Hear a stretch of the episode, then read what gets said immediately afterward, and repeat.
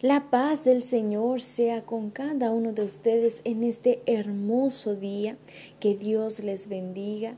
Hoy quiero estar empezando la meditación sobre las parábolas de Jesús con ustedes. Quiero estar eh, meditando con ustedes este pasaje. Sería el primer episodio sobre la tercera temporada que sería las parábolas de Jesús. Y hoy vamos a hablar sobre el buen samaritano. ¿Quién conoce esta historia? Todos creo que conocemos esta historia extraordinaria. Quiero meditar con ustedes. Si tú tienes tu Biblia, la puedes abrir en el libro de San Lucas, capítulo 10 y el versículo 25 hasta el 37. Y vamos a estar lecturando este pasaje bíblico que es extraordinario. Y dice así: El buen samaritano. Y aquí un intérprete de la ley se levantó y dijo, para probarle, Maestro, ¿haciendo qué cosa heredaré la vida eterna? Él le dijo, ¿qué está escrito en la ley? ¿Cómo lees? Aquel respondiendo dijo, Amarás al Señor tu Dios con todo tu corazón, y con toda tu alma, y con todas tus fuerzas, y con toda tu mente, y a tu prójimo como a ti mismo. Y le dijo, Bien has respondido, haz esto y vivirás. Pero él, queriendo justificarse a sí mismo, dijo a Jesús, ¿Y quién es mi prójimo? Respondiendo Jesús dijo, hombre descendía de Jerusalén a Jericó y cayó en manos de ladrones, los cuales le despojaron e hiriéndole se fueron dejándole medio muerto. Aconteció que descendió un sacerdote por aquel camino y viéndole pasó de largo. Asimismo un levita llegando cerca de aquel lugar y viéndole pasó de largo. Pero un samaritano que iba de camino vino cerca de él y viéndole fue movido a misericordia, y acercándose vendó sus heridas, echándoles aceite y vino, y poniéndole en su cabalgadura, lo llevó al mesón y cuidó de él. Otro día al partir sacó dos denarios y los dio al mesonero y le dijo Cuídamele, y todo lo que gastes de más yo te lo pagaré cuando regrese. ¿Quién pues de estos tres te parece que fue el prójimo del que cayó en mano de los ladrones? Él dijo, el que usó de misericordia con él. Entonces le dijo Jesús, entonces Jesús le dijo, ve y haz tú lo mismo. Dice este pasaje extraordinario. En este pasaje podemos ver que Jesús nos enseña a amar a nuestros prójimos como a nosotros mismos nos enseña a ser misericordiosos y el amor hacia nuestros prójimos como a nosotros mismos se trata de que aquello que yo quiero para mi vida, también yo lo deseo para mi prójimo. Si yo quiero tener una buena casa, entonces es lo que yo quiero para mi prójimo. Si yo quiero tener un auto bueno, entonces es lo que yo quiero también para mi prójimo. Si veo que mi prójimo está enfermo y voy y le ayudo, como en este caso pasó, entonces yo estoy mostrando amor hacia mi prójimo. Pero si yo digo, eh, no, es, no es mi culpa, no es, no es mi causa, no es problema mío, entonces, ¿dónde está mi amor hacia el prójimo? Entonces mi amor hacia el prójimo muestra aquello que yo quiero para mi vida. Si yo quiero que alguien sea amigo conmigo, entonces yo me tengo que mostrar amigo. Si yo quiero una buena casa, entonces yo debo desear para mi hermano, para mi prójimo, una buena casa. Si yo quiero tener respeto o quiero respeto hacia mi persona, yo también tengo que desear respeto hacia las otras personas. Todo lo que yo quiero para mi vida, eso es lo que yo tengo que ser. Y a través de este pasaje bíblico, el Señor Jesús nos enseña quién es nuestro prójimo y cómo debemos de actuar para con él. Un intérprete de la ley vemos aquí que le hace una pregunta al maestro para probarle. Una pregunta sobre haciendo qué heredará la vida eterna, a la cual el Señor le responde el gran mandamiento, ¿verdad? Que es amarás al Señor tu Dios con toda tu mente, con toda tu fuerza, con todo tu corazón y con toda tu alma. Hay cuatro maneras de amar a Dios, ¿verdad? Y el segundo mandamiento es amarás a tu prójimo como a ti mismo. Son dos mandamientos extraordinarios. Entonces, este intérprete de la ley, vemos que queriendo justificarse le dijo a Jesús, ¿y quién es mi prójimo? En lo cual el Señor Jesucristo le responde con la parábola del buen samaritano. Qué triste es cuando nosotros queremos justificarnos a nosotros mismos. Nosotros no podemos ser justificados, dice la palabra, por nosotros mismos. Las obras que hacemos no pueden justificarnos, sino que nosotros lo que nos justifica es la sangre de Jesucristo, es la obra redentora de Cristo. Es a través de la fe que nosotros somos justificados. De ninguna otra manera no podemos ser justificados en ningún en ningún momento. Solo la obra de Cristo puede justificarnos. Este intérprete estaba queriendo justificarse, lo cual mostraba, ¿verdad?, eh, la religiosidad, el fariseísmo. Porque los fariseos piensan que haciendo, que ayunando tres veces a la semana, diezmando hasta el eneldo.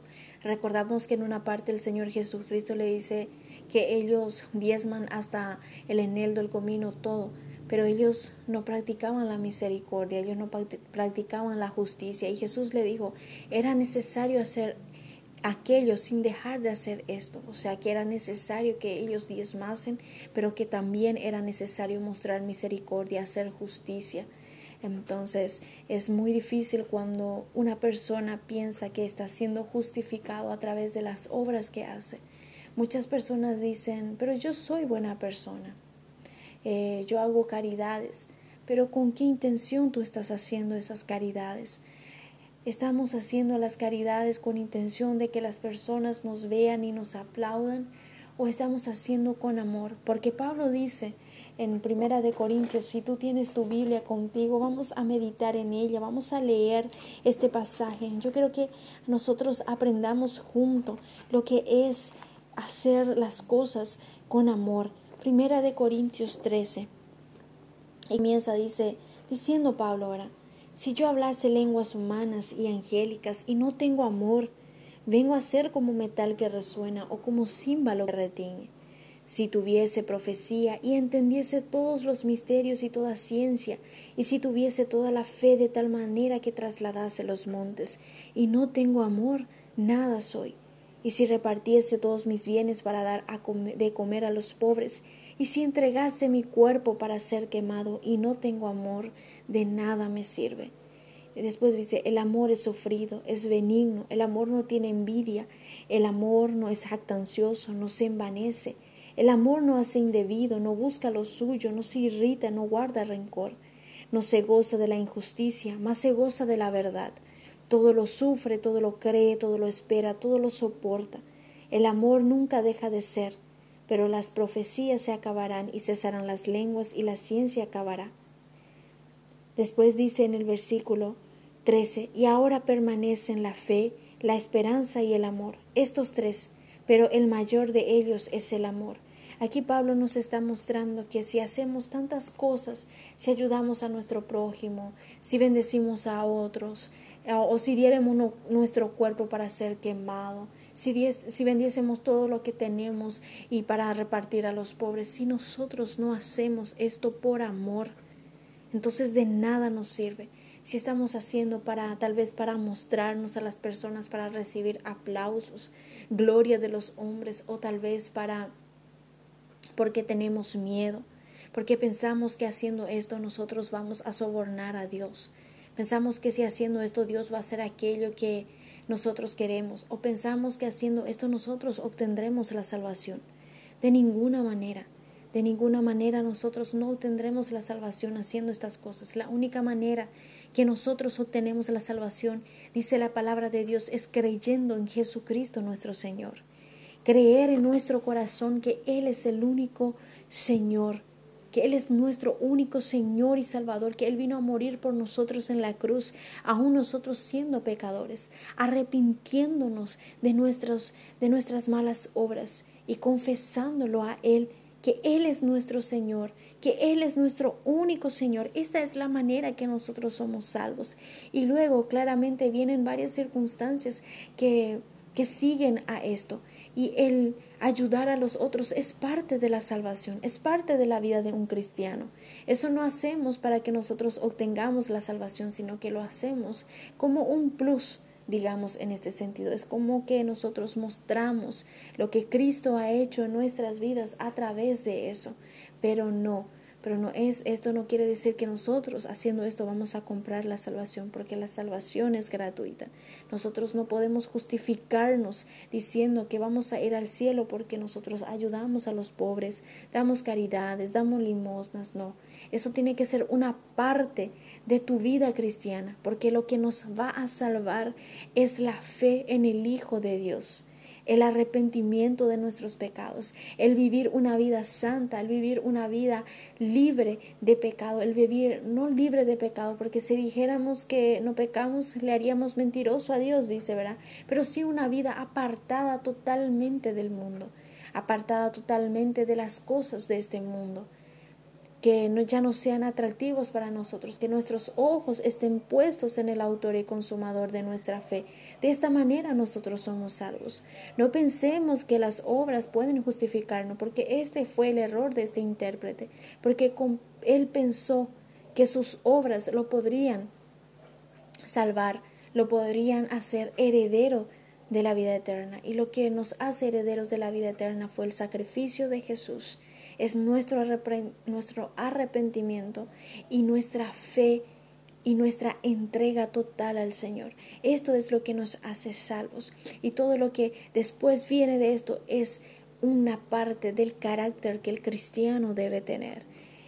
Entonces vamos a ver aquí que en el versículo 30 dice, Respondiendo Jesús dijo, un hombre descendía de Jerusalén a Jericó y cayó en manos de ladrones, los cuales le, despojaron e hiriéndole se fueron dejándole medio muerto. Un hombre que descendía a Jerusalén y cayó en mano de ladrones, los cuales le despojaron e hiriéndole se fueron dejándole medio muerto. Vemos que qué dificultad pensando en la vida de este hombre pudo haber pasado, ¿verdad? Imagínense en nuestros días que nosotros estemos pasando por, esta, por estas circunstancias. Claro que nosotros quisiéramos que las personas nos ayudasen.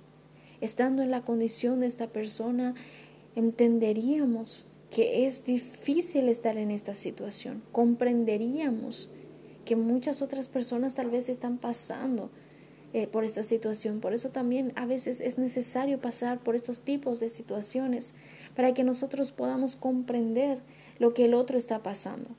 Tal vez por eso estás pasando esa crisis que estás pasando, para que tú puedas comprender el día en que Dios te haga sobreabundar, el día en que Dios abra las puertas de una manera extraordinaria, que no sabes de dónde vienen las bendiciones, pero ciertamente vienen de Dios. Entonces, para que tú comprendas aquella familia que está necesitando el pan diario sobre la mesa y seas un dador alegre, seas alguien que siembra en la iglesia, que siembra en la obra de Dios, que ayuda a las familias, que suple las necesidades de otras familias, porque tú fuiste suplido por el Señor, seas la respuesta de oración para familias que están necesitando. Entonces es necesario que pases por eso. Es necesario que pases por esa enfermedad, así para que puedas comprender a aquel que está enfermo y sepas la angustia, el miedo que está dentro de su corazón y el deseo de ser sanado. Así para que tú ores con toda devoción a Dios, sabiendo lo que tú has pasado y conociendo el interior de esta persona. Y vas a ver el milagro conforme la voluntad del Señor realizándose en la vida de esa persona. Y tú lo ayudarás en todo tiempo porque tú entiendes y comprendes lo que esa persona está pasando. Es por eso que tal vez estás pasando por esa depresión para que tú en el día de mañana, cuando el Señor te saque del lodo cenagoso, tú puedas comprender y entender lo que es estar en un lodo cenagoso y puedas ayudar a levantar a esa persona que está pasando en estos momentos, momentos de soledad, momentos de tristeza, momentos de eh, confusión de identidad, momentos en que piensa que la vida ya no vale nada. Entonces tú serás un instrumento para ayudarle a esa persona. Tal vez tú estés pasando por todas estas situaciones, por estas opresiones, por estos miedos, por este ataque de ansiedad, para que en el día de mañana, cuando el Señor te saque del lugar en que estás, cuando el Señor te saque del valle de la sombra y de muerte, tú seas una ayuda para otras personas que están en el mismo lugar. Y si tú ya has sido sacado de ese lugar, no pierdas tu tiempo, porque hay muchas personas que están necesitando. Tal vez Dios te sacó de la drogadicción Tal vez Dios te sacó de la prostitución, de la fornicación, del adulterio. Tal vez Dios restauró tu familia, una familia totalmente desorganizada y ahora está todo organizado, hay paz en tu casa, hay alegría, hay gozo. Entonces no disfrutes de esto solo, también invierte tiempo, sé un instrumento en las manos del Señor. Pide a Dios que te use para restaurar otros hogares. Pide a Dios que te use para que otros jóvenes o otras personas viciadas lleguen a, a su presencia y sean salvos, así como tú fuiste salvo que este amor, este amor por las almas nazca en tu corazón, porque tú fuiste alcanzado por la gracia del Señor. Un día estuviste herido como este, este hombre de Jerusalén, y que cayó en mano de ladrones y los cuales le despojaron. Un día estuviste así, pero el Señor te levantó. El buen samaritano, que es nuestro Señor Jesucristo, trayéndolo a nuestra vida práctica, Él te levantó. Entonces, mira, contempla a tu alrededor que hay muchos, muchas personas como, como este hombre herido, caído, sin ánimo de vivir, no tiene sentido su vida. Muchas personas tal vez no, no te confundas, no te engañes. Muchas personas pueden estar rodeados de amigos, pueden estar rodeados de dinero, pero la soledad que está en el corazón, el vacío que está en el corazón de ellos, solo Jesús puede llenar. Hay heridas que fueron marcadas, hay heridas que ni el dinero ni la fama, nada puede sacar, solo Jesús. Entonces, sé un instrumento de donde Dios te sacó, sé un instrumento en ese lugar para levantar otras vidas.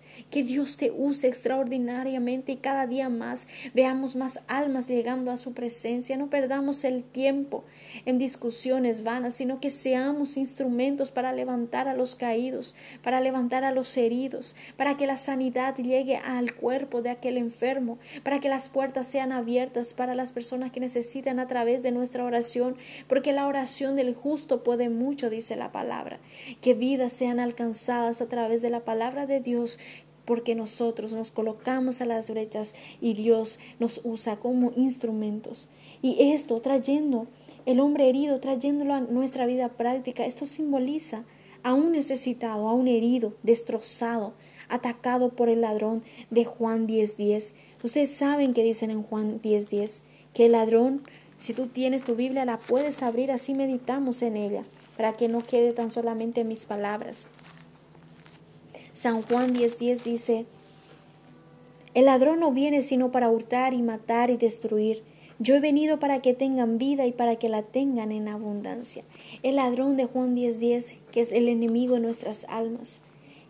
Esto hay muchas personas que están siendo atacados, heridos y destrozados por este ladrón y que es necesario usar para con él misericordia y extender nuestras manos, predicándole del que tiene vino, que es la alegría, y aceite, que es el símbolo del Espíritu Santo, para sanarlo y alegrar nuevamente su vida. Y esto es nuestro Señor Jesucristo. Este buen samaritano, dice la palabra de Dios, que vendó sus heridas echándole aceite. Aceite es la presencia del Espíritu Santo. Y el vino es el vino, el vino es la alegría, representa la alegría. Claro que en este momento fue algo literal, pero trayéndolo a nuestra vida espiritual, vamos a usar de aquel que tiene necesidad de misericordia, vamos a extender nuestras manos predicándole la palabra de Dios, predicándole de aquel que tiene el vino, que es Jesucristo, que es la alegría, y aquel que tiene el aceite, que es el Espíritu Santo, para sanarlo y alegrar nuevamente su vida. Y esto es nuestro Señor Jesucristo. No perdamos nuestro tiempo en vanidades ilusorias, sino que comencemos a actuar, comencemos a predicar de la palabra del Señor y que seamos como este buen samaritano que extendamos nuestra mano sin condenar, sin juzgar, sin preguntar quién es, sino que miremos por amor y por misericordia a esa persona que está padeciendo, que está necesitando, que está enfermo y nosotros seamos un canal de bendición para esta vida. En el versículo 30 y 31 dice, Aconteció que descendió un sacerdote por aquel camino y viéndole pasó de largo. ¿Quién era el sacerdote? El sacerdote era aquel que ofrecía las ofrendas, los holocaustos en expiación por el pecado. Estas personas deberían ser las que guiaran a estos tipos de personas a la verdad, que le mostrara el camino correcto, que extendiera su mano para ayudarle, pero simplemente fue un simple religioso. Su sacerdocio no pasó de una simple religiosidad. Que los títulos que tenemos en la casa de Dios sean diáconos, diaconisas, presbíteros, evangelistas, pastores, sean profetas, maestros, los títulos, los ministerios que tengamos, los dones que tengamos, no se queden ahí, sino que sea para ayudar a las otras personas, porque por esto es que tenemos este título, porque dice, aquel que quiere ser grande, aquel que quiere ser el mayor, deberá ser el menor, aquel que quiere ser el mayor deberá servir al menor. Entonces que nosotros sirvamos a aquellos que necesitan, no, no nos quedemos tan solamente en el título religioso, sino que usemos el título que Dios nos ha dado, el título de sacerdotes, el título de nación santa, el título de iglesia, el título de pueblo de Dios, para bendecir a otras vidas, para llevar la sanidad a otras vidas, para extender las manos a las vidas que necesitan. Y dice después que, en el versículo 32, asimismo un levita, llegando cerca de aquel lugar y viéndole, pasó de largo. El levita, ¿quién es el levita? Ellos provenían de la tribu de Leví. Era alguien encargado de las cosas en el templo de Dios. También cantaban a Dios. Los levitas son descendientes de Leví, hijo de Jacob, llamado Israel por el propio Dios. O sea que era alguien importante en la casa de Dios, un representante de Dios. Él debería ser quien ayudara al hombre herido, pero no, no lo ayudó. Dice la palabra de Dios que Llegando cerca de aquel lugar, viéndole y pasó de largo. No usó de misericordia con aquel que estaba necesitando, con aquel que estaba herido y medio muerto. Que nuestro, nuestra vida con Jesús sea no solo en palabras, sino en hechos. Que ayudemos, que seamos imitadores de Cristo Pidamos a Dios tener la esencia que Él tiene, el amor hacia las almas que Él tiene. Pidamos esto a Cristo para que amemos a nuestro prójimo como a nosotros mismos. Y vamos a ver en el versículo 33, pero un samaritano que iba de camino vino cerca de él y viéndole fue movido a misericordia. ¿Quién era el samaritano? Los judíos y los samaritanos eran enemigos. Conocemos la historia de la mujer samaritana y de Jesús, ¿verdad? Que la mujer samaritana le dice, tú siendo judío me pides a mí agua de beber. Esta samaritana fue alcanzada por la gracia de Cristo, porque Cristo es el portador de la gracia. Él no, él no juzga, Él no condena. Lo que está buscando es un arrepentimiento sincero, una entrega a Él para que pueda salvar tu vida y darte una nueva vida, darte vida y vida en abundancia, darte la vida eterna. Entonces, eh, vamos a ver que este hombre samaritano tal vez por muchos eran juzgados como un pecador, como una persona alejada de las promesas de Dios, una persona que no era digno. Pero fue este hombre samaritano quien salvó a este hombre que estaba necesitando, a este hombre que estaba caído, un hombre que tal vez no conocía las leyes como lo conocía el sacerdote, que no tenía un título de sacerdote, que no era quien tenía la obligación de cuidar y de apacentar el rebaño del Señor, de, de llevar sobre sus hombros a la oveja perniquebrada, a la oveja herida, como tenía el sacerdote, o del levita. Él tal, él tal vez no tenía el título de levita, tal vez no cantaba eh, en la casa del Señor, no sabemos cuál era su religión, no sabemos cuál era su motivo de vivir, no sabemos si conocía a Dios como estos hombres conocían las palabras, conocían a Dios. Pero este hombre se movió de misericordia. Y ahí Cristo nos muestra que el título pasa, que el título sí no lo vamos a usar con amor hacia las almas, es un título vacío que nosotros debemos de usar este título para amar a las personas. Dios nos dio un título para que nosotros llevemos esta palabra de bendición, de buenas nuevas, que extendamos nuestra mano al necesitado, que prediquemos, que anunciemos de aquel que nos da la alegría, aquel que nos sustenta, aquel que cambia la vida, aquel que transforma, aquel que levanta, aquel que sana, restaura, que es nuestro Señor Jesucristo. Y este samaritano dice la palabra de Dios que fue movido a misericordia y acercándose, vendó sus heridas, echándoles aceite y vino, y poniéndole en su cabalgadura lo llevó al mesón y cuidó de él. Otro día al partir sacó dos denarios y los dio al mesonero y le dijo Cuídamele y todo lo que gastes de más yo te lo pagaré cuando regrese. Y ahí Jesús nos hace la le hace la pregunta al intérprete. ¿Quién pues de estos tres te parece que fue el prójimo del que cayó en manos de los ladrones? Él le dijo, el que usó de misericordia con él. Entonces Jesús le dijo, ve y haz tú lo mismo. Jesús nos está llamando a ser como estos buen samarita, este buen samaritano, que usemos de misericordia con nuestro prójimo. Pero tal vez tú me vas a decir, pero esa persona me hizo mucho daño. Esa persona me difamó. Esa persona me maltrató, me traumó. Esa persona me discriminó. Pero ese es tu prójimo. Muéstrate prójimo si tú quieres que las personas se muestren prójimo contigo, porque todos nosotros fallamos. Hay una palabra clave para esto, se llama perdón. Así como Cristo nos perdonó a nosotros, así nosotros debemos de perdonar y ser buen samaritano en las vidas de las personas que están allá afuera necesitando de un toque diferente nuestro que seamos diferentes en nuestra sociedad, que mostremos la misericordia del Señor que habita en nosotros, porque la palabra de Dios dice, sé pues vosotros misericordiosos, como vuestro Padre Celestial es, es misericordioso, dice la palabra de Dios. Entonces nosotros debemos demostrarnos misericordiosos con aquellos que necesitan, con aquellos que un día tal vez nos hicieron mucho daño, con aquellos tal vez que nos traumaron. Debemos demostrar misericordia, porque cuántas veces nosotros le hemos fallado a Dios y Él nos ha perdonado. Nuevamente Él ha puesto el vino y el aceite en nosotros y nuevamente nos regocijamos en su presencia, nos ha reconciliado en su presencia, nos ha dado una oportunidad más cada vez que fallamos con Él.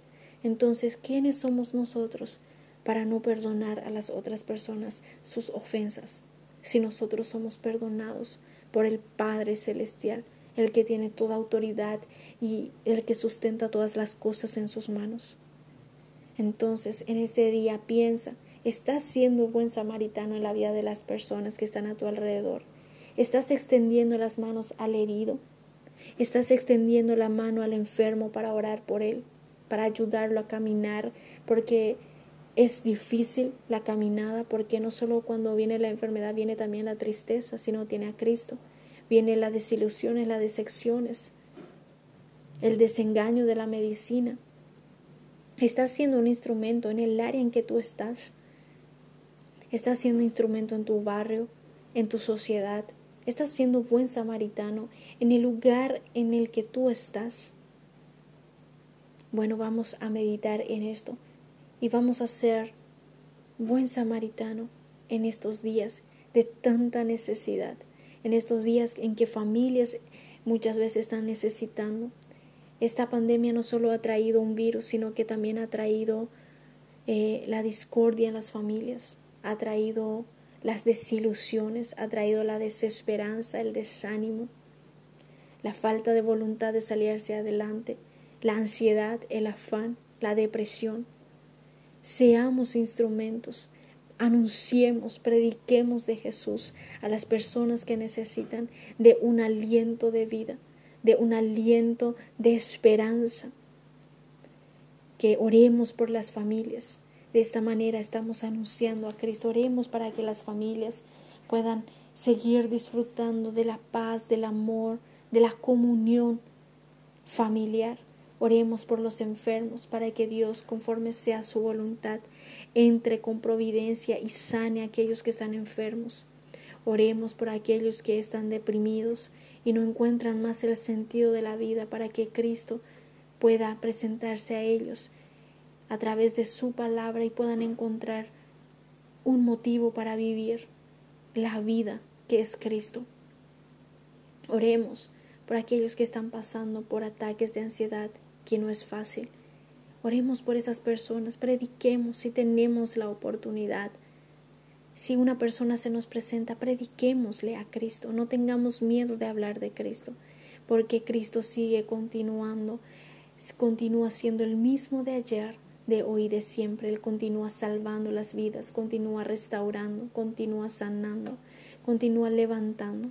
Y si tú eres a una de esas personas que yo estoy anunciando aquí, si tú estás pasando uno de estos problemas, tal vez en tu casa está faltando el pan, quiero decirte que Cristo es el proveedor de todas las cosas. Quiero decirte que Cristo quiere hacer un milagro en tu casa. Acéptalo como tu único Señor y Salvador y comienza a disfrutar de las bendiciones que Él tiene preparado para tu vida, porque Él continúa sanando, Él continúa restaurando familias, continúa libertando vidas, libertando a los cautivos, libertando las almas. Entonces cree en el Señor Jesucristo y serás salvo tú y toda tu casa. Seamos buen samaritano en nuestra generación y que Dios continúe bendiciendo nuestras vidas en el nombre de Jesús.